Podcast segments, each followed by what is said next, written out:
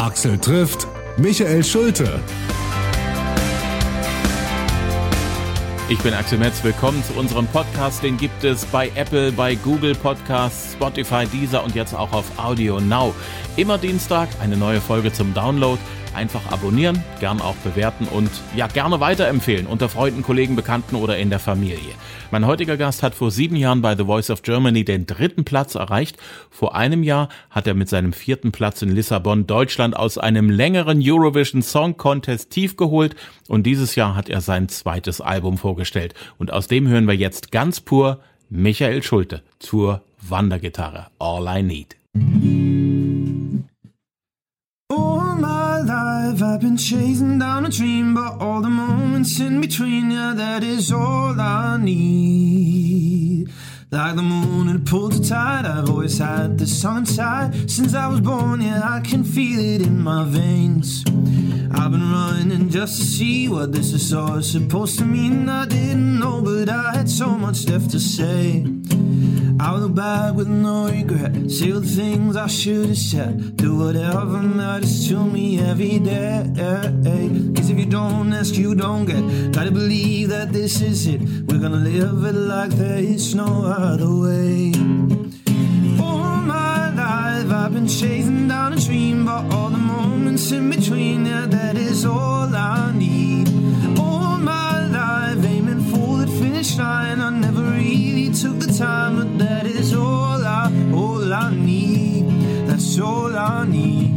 That's all I need. That's all I ever, ever, ever, ever. All my life I've been chasing down a dream, but all the moments in between, yeah, that is all I need. We're always thinking on the next one, making sense of all the mess, but we forget these are the memories that we make. I guess what I'm trying to say is will you stop a second, me? I've missed so much, so I won't let this slip away. I'll look back with no regret, say the things I should have said, do whatever matters to me every day. Guess if you don't ask, you don't get. Gotta believe that this is it. We're gonna live like there is no other way. Been chasing down a dream, but all the moments in between, yeah, that is all I need. All my life aiming for that finish line, I never really took the time, but that is all I, all I need. That's all I need. That's all I need. That's all I ever,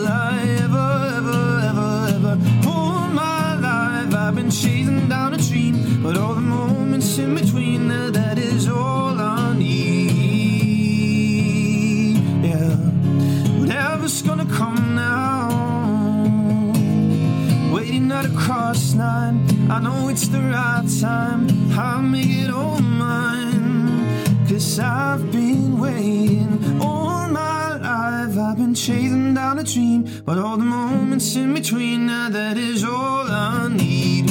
All my life aiming for the finish line. I never really took the time, but that is all I, all I need. That's all I need.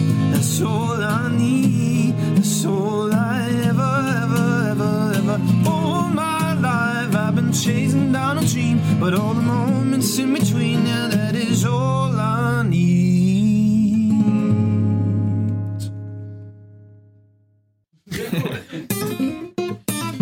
Schön, dass du bei uns bist. Freue mich auch, hallo. Dein aktuelles Album, dein zweites heißt High and Lows. Ja. An die Highs von dir und deinem Leben kann ich mich erinnern. Also Mhm. ESC, viele mitbekommen, du hast geheiratet und was weiß ich nicht alles. Wo sind denn die Lows her? Oh, los habe ich ganz, ganz viele schon auch gehabt. Ich denke, jeder von uns äh, ist auch schon durch viele Tiefpunkte im Leben gegangen. Bei mir ist natürlich auch ein äh, ähm, Tiefpunkt wirklich präsent gewesen, jetzt auch eben mit dem ESC-Song You Let Me Walk Alone. Und natürlich hat das Leben, äh, wie schon gesagt, ganz oft kleine Tiefpunkte. Mal sind es wirklich ganz, ganz tiefe Tiefpunkte und manchmal sind es auch nur kleine Sachen, die dann nicht so gut sind. Aber äh, ich denke auch, dass genau das wichtig ist fürs, fürs Leben, um eben aus diesen Tiefpunkten dann erstärkt wieder rauszukommen. Und ich sage auch immer, das Leben wäre vermutlich nicht so spannend, wenn es die ganze Zeit nur alles toll wäre. Also äh, ich glaube, das ist wichtig im Leben, dass ähm, auch mal ein bisschen Schmerz dabei ist, um eben auch diese die Höhen dann wirklich wertschätzen zu können. Mhm. Und äh, davon handelt dieses Album eben von diesen Höhen und Tiefen äh, des Lebens. Nichtsdestotrotz, der letzte Titel auf dem Album geht ja genau andersrum. Lows and Highs. Ja. Ist das das Ende der, der Kurve durch das Tal? Es ist sozusagen das Ende, genau. Es ist ja wirklich einfach nur, dass man die zwei Wörter ähm, umgekehrt hat, einmal umgedreht hat, aber eigentlich bedeutet es auch einfach nur, dass, ähm, wie gesagt, das Leben mal mit den Höhen kommt, mal mit den Tiefen, mal hast du wirklich eine Phase, wo es alles Tolles über Jahre hinweg und dann kommt auf einmal wieder ein ganz fieses Tief und äh, mal hast du wie gesagt viele Tiefs hintereinander, mal viele Höhen und ähm, ob jetzt erst äh, das Hochkommt und dann das Tief oder andersrum, das ist eben dann immer die Frage. Hm. Ein Hoch zu genießen, wenn man es hat, okay, das kriegt man hin. Muss man auch lernen, das zu, wertzuschätzen. Genau. Wie hilfst du dir durch ein Low? Da hat mir die Musik immer sehr geholfen. Ich habe äh, sicherlich viele Themen, die mich beschäftigt haben, als ich eher traurig war, dann auch eben zu Songs gemacht. Ich glaube, Musik kann auch eine Art von Selbsttherapie sein. Gerade als Songwriter ist das schon ein Ventil, das man dann auch irgendwie öffnen kann und äh, dann eben so ein Thema zum Song macht und sich das sozusagen von der Seele schreibt. Und wenn man dann mit so einem Song auch noch anderen helfen kann im Nachhinein, wie jetzt bei You Let Me Walk Alone zum Beispiel, kriege ich ja viele Nachrichten, dass dieser Song auch geholfen hat, gerade Menschen, die in einer ähnlichen Situation stecken oder steckten und das ist natürlich schon eine Sache, die mich echt stolz macht, weil das auch eben ein Grund ist, weshalb ich über Musik schreibe. Hm. Nun ist es, denke ich, ganz klar, wenn man Deutsch schreibt, über seine Gefühle auch so zu reden, wie man es gerne möchte. Mhm. Äh, wie ist das mit Englisch? Ist ja nicht wirklich deine Muttersprache. Ach, das ist eigentlich das Gleiche. Ne? Also ich glaube, ich spreche ja schon sehr gutes Englisch und ich singe auch ein sehr gutes Englisch und ich habe halt tatsächlich damals in der Kindheit nur englische Musik gehört. Wir sind mit englischer Musik aufgewachsen und das ist jetzt für mich überhaupt gar kein Problem, meine Gefühle ähm, auch auf Englisch irgendwie ähm, zu zeigen und ähm, das dauert vielleicht im Zweifel mal ein Stündchen länger, weil du nicht immer unbedingt das eine Wort direkt parat hast, so wie du es im Deutschen vielleicht hättest. Aber letzten Endes ist es eigentlich genau das Gleiche. Und bei mir ist es sogar so, dass ich meine Gefühle eher auf Englisch ausdrücken kann als auf Deutsch. Ich, ich liebe Deutsch und ich liebe es hier zu wohnen, aber ähm, ich bin, was die Musik angeht, mit der deutschen Sprache irgendwie nie so richtig ähm, cool geworden. Das ist einfach nicht so ganz meins. Ich höre auch ganz wenige deutsche Musik ähm, sondern eigentlich wirklich nur ausschließlich englische Musik und das ist einfach so ein Gefühl bei mir. Das passt eher. Und ich habe es auch mal probiert, auf Deutsch zu singen und ich finde, meine Stimme klingt auch auf Deutsch nicht so schön, wie sie immer auf Englisch klingt. Das ist verrückt. Wann hast du das entdeckt? Dass es so das, ist? Ich habe, wie gesagt, eigentlich schon immer auf Englisch gesungen. Seit ich irgendwie Englisch singen konnte und als ich noch kein Englisch konnte, habe ich halt gaga Englisch gesungen. Da habe ich dann so getan, als könnte ich Englisch singen und habe irgendwelche Texte dann ganz schlimm ähm, eben nicht gesungen und meine eigenen Wörter erfunden. Ähm, ich glaube, man braucht für Deutsch eine ganz bestimmte äh, Stimme, so ein Giesinger oder auch ein Bensko oder so, die, das passt irgendwie einfach. Die, die machen das voll gut, aber wenn ich das so singen würde, das passt irgendwie nicht ganz so. Ich finde, im Deutschen ist es, es ist kein Sprechgesang, aber die Wörter werden schon manchmal eher so ein bisschen geredet oder gesagt als gesungen. Also es ist auf jeden Fall eine andere Art von Melodieführung und ich bin dann jemand, der doch sehr, sehr gerne singt und auch sehr komplexe Melodien singt und das funktioniert im Englischen irgendwie für mich einfach besser. Hm. Die englische Sprache lebt ja sehr von, von sprachlichen Bildern. Mhm. Gibt ja nun nicht wirklich für jedes Ding auf dieser Welt oder für jeden Tatbestand auf dieser Welt ein, ein Wort im Englischen. Also ja. müssen die sich irgendwie mit, mit Bildern behelfen. Wie kommst du damit eigentlich so zurecht, wenn du deine Texte schreibst? Das ist, glaube ich, genau auch ein Punkt, den ich so gut finde an diesem Englischen, weil viel mit Metaphern irgendwie auch umschrieben wird und ähm, das mache ich auch bei meinen Songs generell so, dass nicht unbedingt direkt klar ist, wovon dieser Song eigentlich handelt. Also es ist wirklich so, dass jeder so ein bisschen seine eigene Geschichte daraus ziehen kann. Also zum Beispiel auch bei Back to the Start oder so. Ähm, denken einige, dass es wirklich darum geht, irgendwie nochmal von, von vorne anzufangen, zurück zum Anfang zu gehen. Ähm, dabei hat es für mich eine ganz andere Bedeutung und so ist es auch bei anderen Songs. Ähm, ich schreibe nie direkt genau meine Geschichte auf, sondern immer so ein bisschen ähm, in Metaphern und ähm, das macht es eben so schön, dass jeder so ein bisschen seine eigene Geschichte daraus ziehen kann und eben auch persönliche Bezüge dazu hat.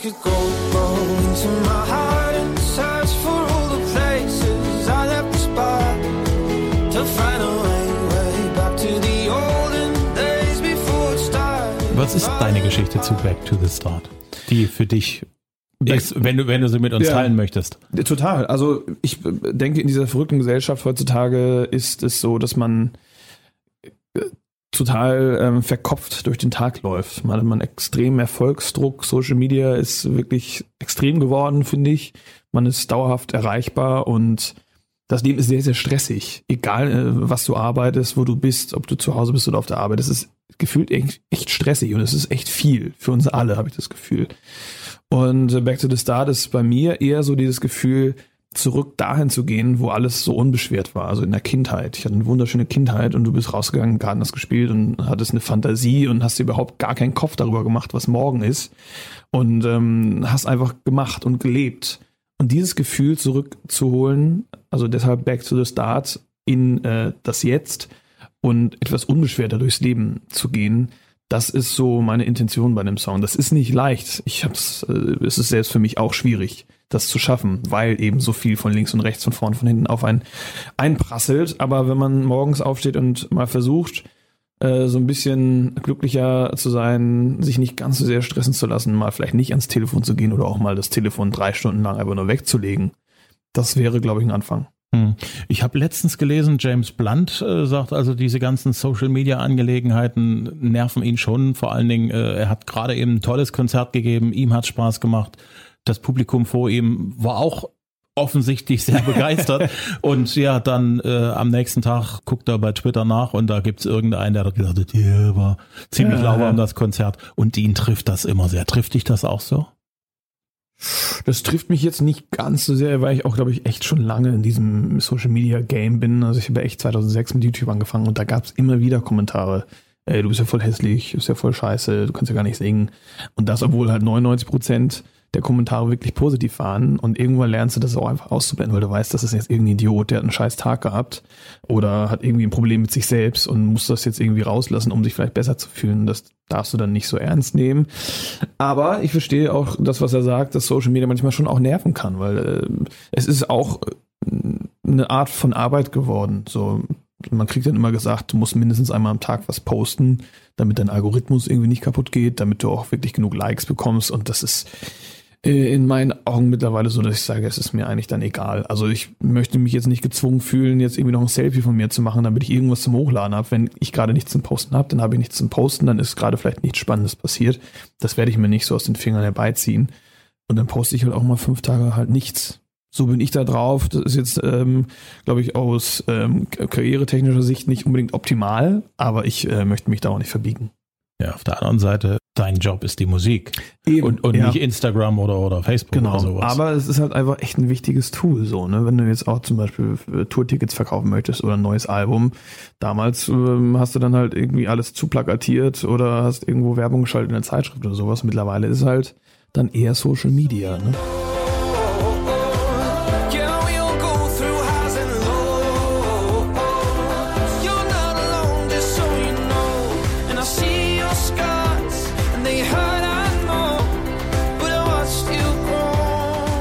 Highs and Lows, der Titelsong äh, hat mich ein bisschen an Gary Barlow erinnert. Hast du so von, von der ganzen Atmosphäre. Ja, ich habe das Geil. Album mir angehört. Ach was.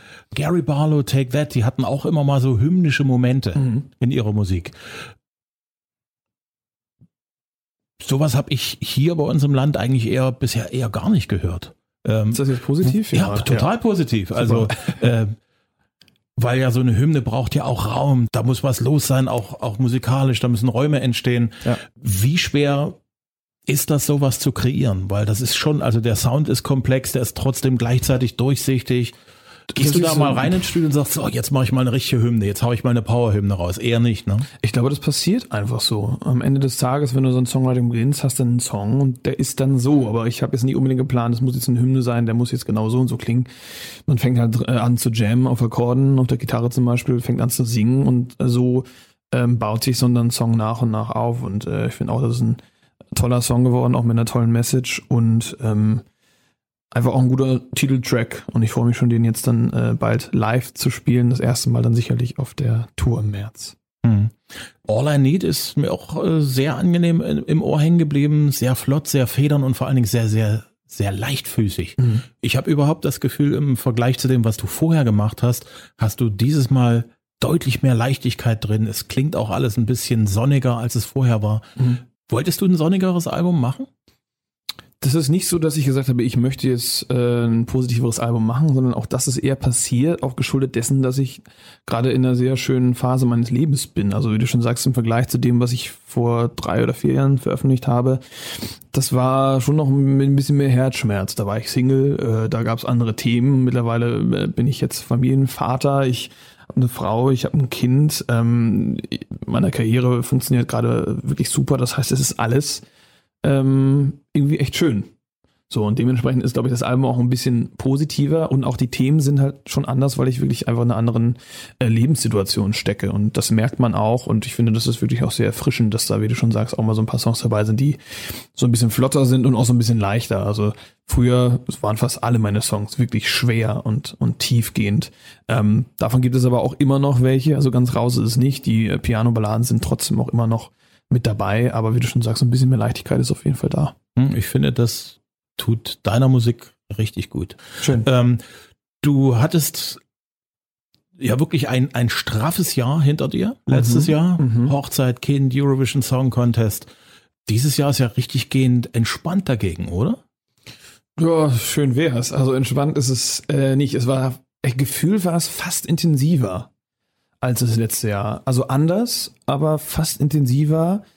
Ähm, wir waren auf Tour. Ich habe wahnsinnig viel Promo gemacht, viele TV-Shows, Radiobesuche.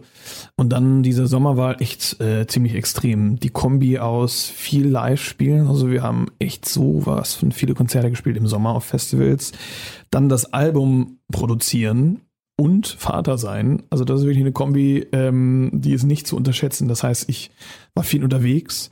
An freien Tagen bin ich ins Studio gehüpft und dann bin ich nicht nach Hause gekommen abends, habe gesagt, geil, jetzt auf die Couch liegen und äh, nochmal kurz irgendwie chillen, sondern da ist ja auch eine Aufgabe. Eine schöne Aufgabe, aber es ist ja dann nicht die pure Erholung zu Hause, sondern da ist natürlich der Kleine, der möchte auch was machen, der schläft schlecht, wir schlafen schlecht. Also das ist schon intensiv gewesen. Und äh, ich habe auch gesagt, ich werde auf jeden Fall ein Album nie wieder im Sommer produzieren. In der Kombi mit diesen Live-Konzerten im, im Sommer, das war schon wirklich ähm, sehr viel, aber ich wollte unbedingt, dass das Album dieses Jahr noch rauskommt, deswegen habe ich es gemacht. Aber ich glaube, das nächste werde ich auf jeden Fall eher im dunklen ähm, Winter machen, weil das war schon schade, wenn dann mal wirklich ein schöner Sommertag war, dann war ich entweder im Studio oder halt on the road. Euer Kind ist ja noch sehr, sehr klein. Das stimmt, ja. Insofern wirst du dann, wenn du die nächsten Sommer für dich dann doch schon etwas mehr hast, weil du dann nicht im Studio hocken musst, wirst du viel Spaß haben. Ja, das denke ich auch, ja. Außerdem nehmen wir den dann auch mal mit auf Tour und so. Ich glaube, das wird schön. Das ist ja das Schöne, solange das Kind noch nicht in die Schule muss. genau, richtig. Noch können wir auch unsere Urlaube gut legen. Da könnt ihr machen, was ihr wollt. Ja. Genießt das. Machen wir.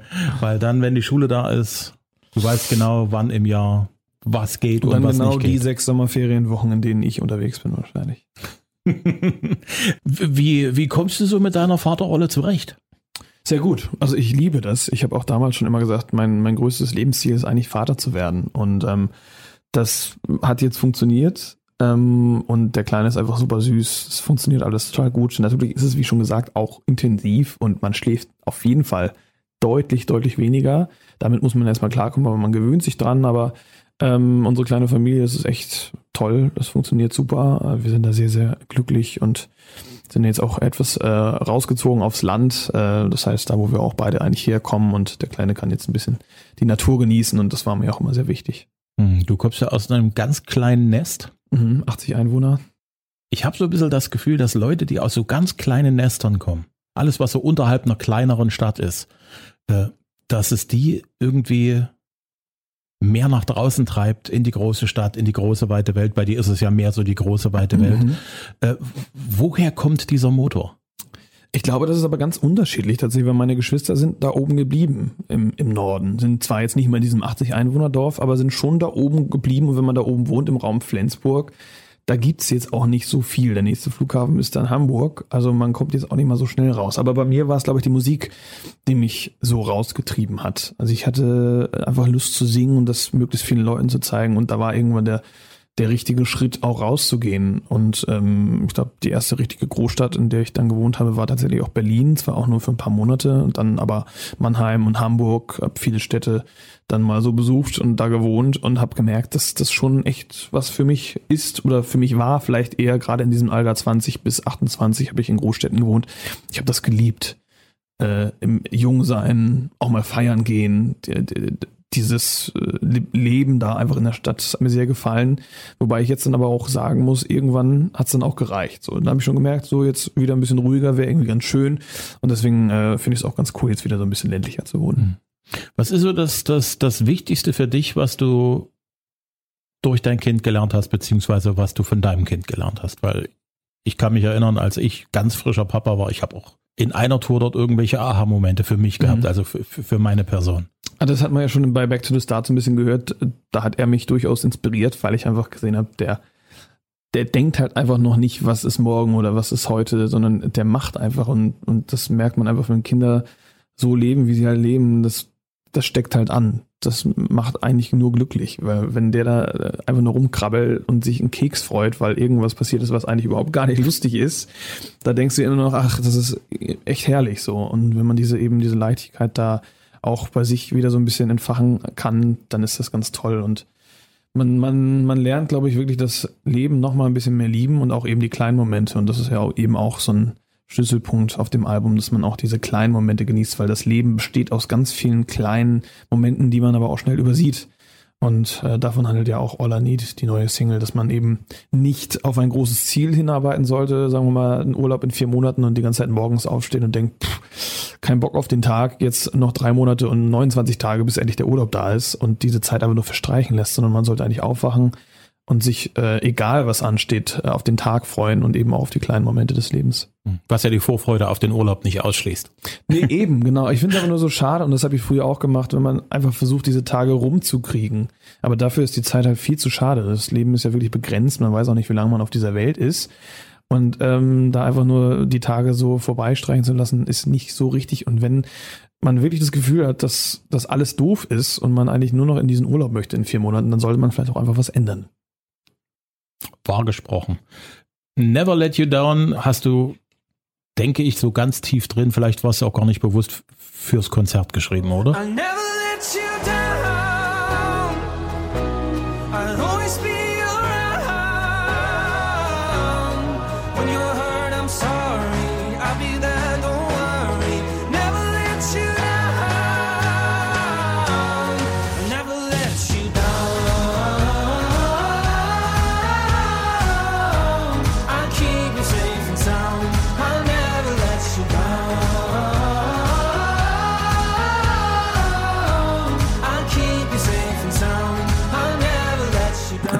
habe ich den Song für meinen Sohn geschrieben. Das war das erste Lied, was ich geschrieben habe nach der Geburt und ähm, bezieht sich halt natürlich sehr auf diese neue Vater-Situation, ähm, aber auch wieder so ein Song, der so ein bisschen hymnisch daherkommt mit diesen Chören.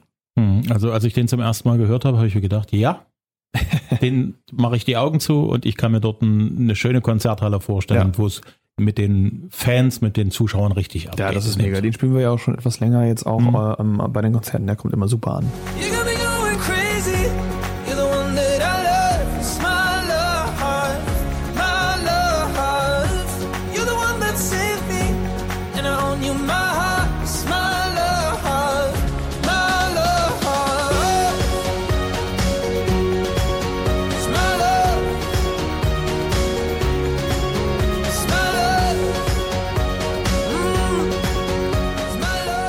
Love ist, klingt für mich sehr irisch. Mhm. Durch die Gitarren wo, wo, auch, ne? Ja, aber auch so, so die, die, die, die Harmonien und so. Ja. Das, woher kommt das? Man könnte ja denken, dass ich ihre bin durch meine Haare. Das haben auch viele immer gedacht. Aber ich bin mit äh, Irish Folk aufgewachsen. Also ich habe ja schon gesagt, dass ich englische Musik immer gehört habe. Und wir haben ganz früher echt Celtic Music und Irish Folk gehört. Und daher ist auch der Folk-Einfluss in meiner Musik, glaube ich, zu hören. Und gerade bei dem Song vielleicht auch eben dieses irische. Hm. Du hast vorhin gesagt, dass du nur ganz wenige deutschsprachige Musiker hörst und gerne hörst. Wer sind denn die, die du gerne magst? Ähm, also ich liebe natürlich Max Giesinger, weil er mein bester Kumpel ist, aber er weiß auch, dass ich jetzt nicht unbedingt seine Musik zu Hause hören würde. Und ich generell höre ich halt eigentlich gar keine deutsche Musik zu Hause, aber ich finde äh, Bosse finde ich mega, ähm, Joris macht auch mega Musik. Und sowas wie Casper macht, finde ich auch geil. Jetzt nicht unbedingt die harten Rap-Songs, äh, aber da gibt's Songs dabei, äh, das liebe ich. Und die haben alle eine ganz bestimmte Sprache, die so ein bisschen eher rausgeht aus dem Pop-Bereich, glaube ich. hm. ähm, eher so ein bisschen in der Indie-Richtung und das ist dann etwas, was ich doch auch schon sehr, sehr schön finde. Hm. Du bist in den Nullerjahren musikalisch aktiv geworden, jetzt stehen die Zwanziger vor der Tür. Was hat sich für dich so in den letzten zehn Jahren am meisten geändert im Musikgeschäft und auch persönlich? Es ist alles viel schnelllebiger geworden. Äh, jeder hat jetzt gefühlt ein Handy. Ähm, oder das Handy kam da gerade so auf und eben auch das Internet. Und das hat sicherlich viele schöne Sachen hervorgerufen, aber es hat auch eben das Leben ähm, ein bisschen anstrengender gemacht gefühlt. Also wenn ich mal so drüber nachdenke, damals in den 90ern, da musstest du dich dann schon irgendwie ein paar Tage vorher verabreden zu einer gewissen Uhrzeit und dann ist derjenige halt gekommen und ähm, dementsprechend war der Tag einfach ein bisschen ruhiger und du wusstest auch, was passiert und du hast nicht die ganze Zeit irgendwie auf dein Handy geschaut. Mittlerweile schaut ja jeder auch stundenlang auf sein Handy, mich mit eingeschlossen. Und ähm, ein Jahrzehnt der Veränderung, aber sicherlich natürlich auch mein Erwachsenwerden und ähm, ein Beginn von eben dieser Musikkarriere, ähm, die sich bis heute zieht und was natürlich für mich auch äh, ein großer Traum war und da war so der Beginn des Ganzen. Hm. Machst du einen Unterschied so zwischen den Jahren 2000 bis 2010 und den zehn Jahren, die jetzt, die bis jetzt praktisch noch gehen? Gefühlt jetzt nicht unbedingt. Ähm, auf der anderen Seite natürlich 2010, äh, da bin ich ja 20 geworden und ich denke so ab 20 plus ging das bei mir mit der Musik halt so richtig los. Also bis, bis 2010 war ich gefühlt noch so ein bisschen Kind gerade Abi fertig gemacht, wusste noch nicht so ganz, was ich mache und ab 2010 begann dann so der Ernst des Lebens sozusagen.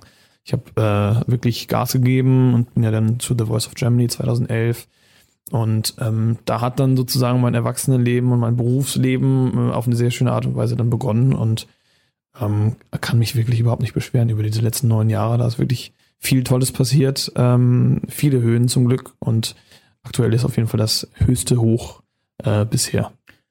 Für den Mauerfall bist du noch zu jung. Du hast es, denke ich, im Geschichtsunterricht zum ersten Mal so richtig bewusst dran gehabt. Das ist jetzt 30 Jahre her. Was hat praktisch der Mauerfall, die anschließende Wiedervereinigung, die dann gekommen ist, mit dir persönlich zu tun? Was denkst du persönlich darüber?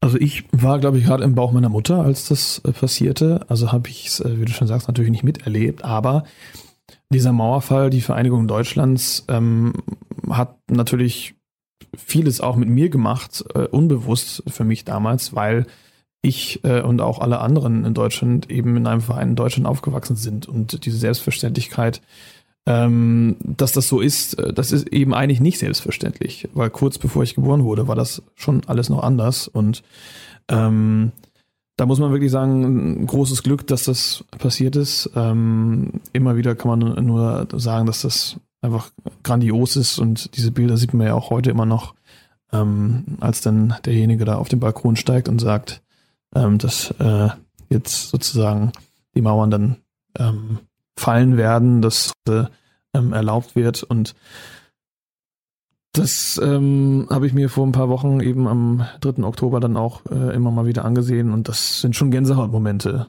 Ähm, Gerade natürlich für die betroffenen Leute auch insbesondere und das ist schon wirklich ein besonderer Tag in Deutschland, das wird ja immer bleiben und deswegen ist es auch gut, dass man sowas feiert und daran zurückdenkt und man kann nur hoffen, dass all das, was auch damals äh, weit vor dem 3. Oktober ähm, passiert ist, dass das so nie wiederkommt, auch wenn da gerade ähm, was aufkommt, in Deutschland, aber auch in anderen Ländern in Amerika, wo man denkt, sowas kommt nie wieder. Dieser rechte Ruck, ähm, von dem ich mich ganz weit distanzieren möchte, das kann man sich gar nicht vorstellen, dass sowas überhaupt gerade wieder passiert, dass sowas aufkommt. Und ich hoffe nur, dass das äh, nicht noch ähm, so weitergeht und man sich da irgendwie ein bisschen besinnen kann und dass alles so schön friedlich bleibt, wie es eigentlich momentan ist. Schönes Schlusswort. Michael Schulte, alle aktuellen Infos zum Album Highs and Lows auf seiner Facebook-Seite, auch auf Instagram ist er zu finden.